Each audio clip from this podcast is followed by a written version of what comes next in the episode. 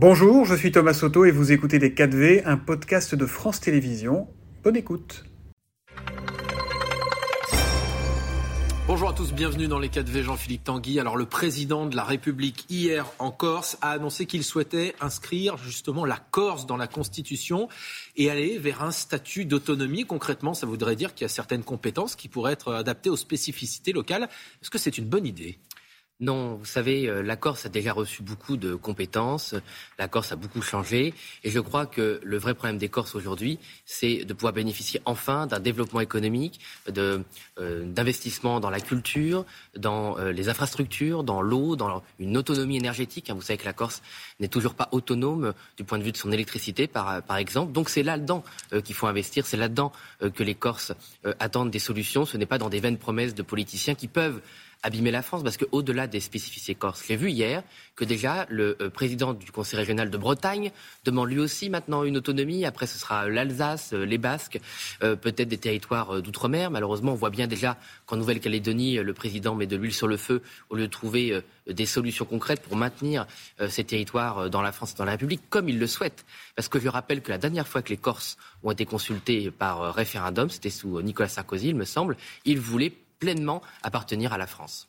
Le président de la République précise, je cite, ce ne sera pas une autonomie contre l'État ni une autonomie sans l'État. Ça, ça vous rassure pas Non, mais ça, ça veut rien dire. le problème, là, c'est la France. Il y a bien sûr parfois des relations avec l'État, mais là, le, peuple corse fait partie évidemment de la France, pleinement euh, de la France par son histoire, par sa culture, par son amour euh, de notre euh, nation. Donc justement, le fait que le président de la République ne parle que de l'État, ne parle que d'institutions et ne parle jamais de notre récit national, de notre appartenance commune, je dois dire que ça m'inquiète beaucoup, mais ça ne m'étonne pas du président de la République. Je dois dire aussi que s'il en est à faire des promesses comme cela, c'est qu'il a abandonné la Corse depuis tant d'années. Les relations entre Emmanuel Macron et les Corses se sont beaucoup dégradées parce qu'il a fait effectivement beaucoup de promesses qui ne se sont jamais réalisées. Et c'est pour ça, je pense que Marine Le Pen était en tête à la présidentielle en Corse. Inscrire la Corse dans la Constitution, euh, ça veut dire la modifier, a priori pas par référendum, donc par un vote euh, du 3-5e du Congrès, Assemblée et Sénat réunis. Ça veut dire que euh, les sénateurs RN, les députés RN, vous ne voteriez pas cette modification-là?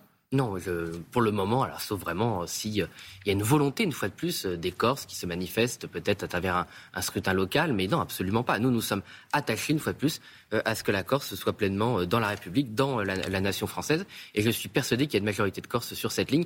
Une fois encore, aidons les Corses pour le développement économique, pour le pouvoir d'achat. Plus de place pour leur langue, pourquoi pas? La, langue corse s'est beaucoup développée. Nous, on est pour évidemment que tout enfant corse puisse apprendre euh, la langue de ses parents ou la langue dans lequel, de, la région dans laquelle il s'est euh, installé. Mais ne mettons pas euh, des problèmes là où il n'y en a pas. Gabriel Attal, hier, a annoncé une prime exceptionnelle de pouvoir d'achat au mois d'octobre pour 730 000 agents de l'éducation nationale.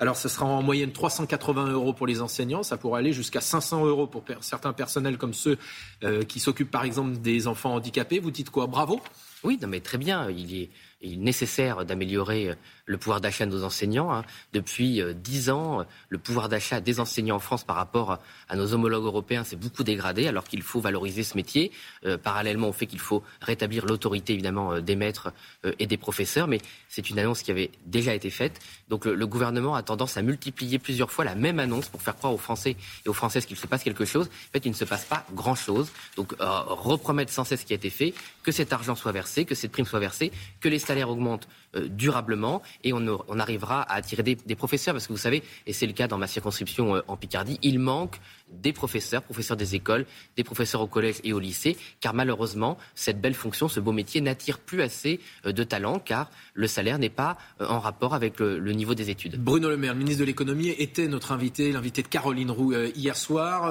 il est convaincu qu'en 2024, les prix vont baisser un peu plus vite qu'en 2023. Vous y croyez, vous aussi? Mais Monsieur le maire, vous savez, c'est le bonimenteur qui avait avant sur les marchés, euh, qui a annoncé monts et merveilles aux gens. Ça fait deux ans que tous les trois mois, tous les trois mois, j'ai vérifié, Bruno Le Maire annonce que euh, l'inflation est passée, que les pics vont redescendre, qu'il a exigé des gestes des multinationales, de Total, de la grande distribution. De là, il dit qu'il va veiller à ce que les euh, marges des, Monsieur le maire, il n'est pas là pour veiller. Non, mais les marges, on les connaît. L'INSEE les a vérifiées, l'inspection des finances les a vérifiées. Elles sont, elles sont parfois jusqu'à 50% de marge sur les produits de l'agroalimentaire. Donc vous ne croyez pas une baisse des prix en 2024 On croit que l'État doit être l'arbitre et qu'il faut qu'il agisse. Si Monsieur le maire avait dit ça en novembre 2021, quand l'inflation alimentaire a commencé à exploser.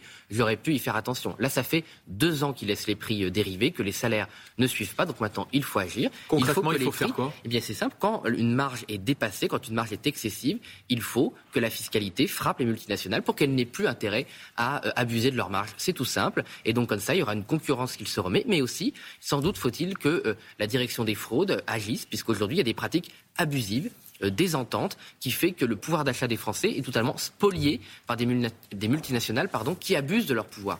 Ce soir sera voté, enfin sera discuté pardon, à l'Assemblée nationale euh, la motion de censure qui est déposée par la gauche après qu'Elisabeth Borne euh, a activé le 49.3. Alors pas sur le budget de l'année prochaine, mais sur la, la, feuille de route en gros budgétaire de notre pays jusqu'en 2027. Vous n'avez pas le Rassemblement national déposé de motion de censure, mais vous avez annoncé que vous voteriez celle de la gauche. Pourquoi cette stratégie? On n'a pas estimé, vous savez, c'est un texte euh, comment dire, assez secondaire par rapport à, la loi de finances qui va arriver. Il y aura déjà beaucoup de 49.3 et bien sûr, là, nous déposerons une motion de censure sur le budget. Là, nous, allons censurer le gouvernement en utilisant euh, celle de la gauche. Ce qui est très important à comprendre pour, ceux qui nous écoutent, c'est que vous savez, on fête la cinquantième année, 50 ans que le budget de l'État est en déficit en France. Ça fait 50 ans que les gouvernements qui se sont succédés ont été incapables de mettre euh, les finances dans le vert. C'est toujours dans le rouge. Là, les impôts vont encore augmenter sur les Français de 17 milliards euh, d'euros net. L'État va devoir emprunter 284 milliards. C'est un record d'emprunt pour l'État. Donc les finances publiques sont totalement dans le rouge. Donc là, on fait une première censure, évidemment, sur la loi de finances. Si le gouvernement ne change pas les choses, s'il n'est pas capable d'aller chercher euh, de l'argent vers les multinationales, vers ceux qui abusent euh, de leur situation, s'il ne va pas euh, chercher de l'argent en faisant vraiment des coupes dans les dépenses systématiques, euh, l'Union européenne, l'immigration, la suradministration, les, finances publiques vont continuer à dériver. celles et ceux qui nous écoutent ont bien conscience que le budget de l'État est dans une situation absolument dramatique, alors qu'on nous présentait M. Macron comme quelqu'un de très compétent. Jamais les finances publiques n'ont été autant dans le rouge. Jean-Philippe Tanguy, il y a un chiffre qui a marqué les, les esprits des Français ces dernières heures. C'est le nombre de bébés qui sont nés l'an dernier. 726 000 c'est le chiffre le plus faible depuis la fin de la Seconde Guerre mondiale. Deux questions. Un, est-ce que ça vous inquiète? Et deux, qu'est-ce qu'on fait pour essayer de relancer la, natalité en France? Oui, c'est très inquiétant. Hein. La politique de natalité était un des joyaux du Conseil national de la résistance pendant près de 50 ans, la France a été un des pays occidentaux avec euh, le plus euh, d'enfants, mais aussi avec euh, le plus de soins apportés aux familles, à l'émancipation des femmes, à la possibilité de mener à la fois une vie professionnelle et une vie familiale riche. Et tout ça a été abîmé, d'abord par François Hollande et avec M. Macron quand il était son ministre, et ensuite par M. Macron. Qu'est-ce qu'il faut faire concrètement aujourd'hui? Il faut cesser de taper sur les classes moyennes? Il faut cesser de taper sur les classes moyennes et redéfendre les familles. Donc c'est l'universalité des allocations familiales, c'est rendre de l'argent aux classes moyennes par la la TVA, par euh, la baisse de la TVA, pardon, euh, par le pouvoir d'achat, par un accueil de la petite enfance, par une confiance donnée à l'école et aussi tout simplement dans, dans la confiance qu'on inspire aux familles euh, pour l'avenir de la France. Quand vous avez des leaders,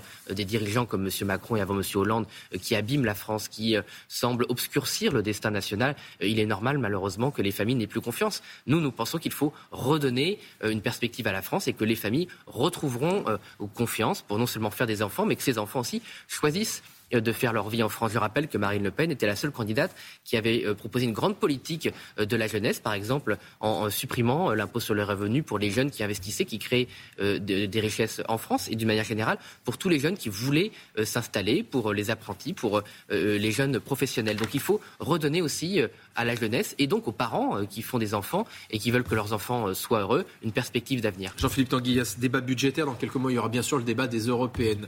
Lors des dernières élections européennes, c'était Jordan Bardella qui était arrivé euh, en tête, 23,34% des voix. Euh, s'il fait moins, ce sera un échec? Oui, mais le, but, moi déjà, tous les sondages annoncent que Jordan est, bien plus haut euh, qu'en 2019, alors qu'on est qu'au début de la campagne. Euh, je pense que depuis 2019, Jordan Bardella a pris en densité sur le, dans le paysage politique français, euh, comme personnalité. Donc faire moins que 2019, ce serait un échec? Évidemment, nous, nous visons faire mieux, mais surtout, nous voulons battre une fois de plus Emmanuel Macron, être évidemment à la tête de ces élections, des élections de mi-mandat, puisque les Français doivent comprendre que c'est la seule occasion qu'ils auront avant la prochaine présidentielle pour non seulement sanctionner le président, mais envoyer un message fort pour qu'on change de politique. Parce que chaque mois, chaque année n'a pas à être perdu jusqu'en 2027. On peut se faire entendre, on doit se faire entendre des autorités, une fois plus, pour limiter les impôts, pour relancer, comment dire, le, le pouvoir d'achat en France, pour rétablir la sécurité, reprendre le contrôle de nos frontières. en tant que premier parti d'opposition, le Rassemblement national met une pression idéologique très forte sur la Macronie. On l'a bien vu sur l'industrie, sur la sécurité, sur l'immigration, même si nous n'avons pas les résultats que nous voulons.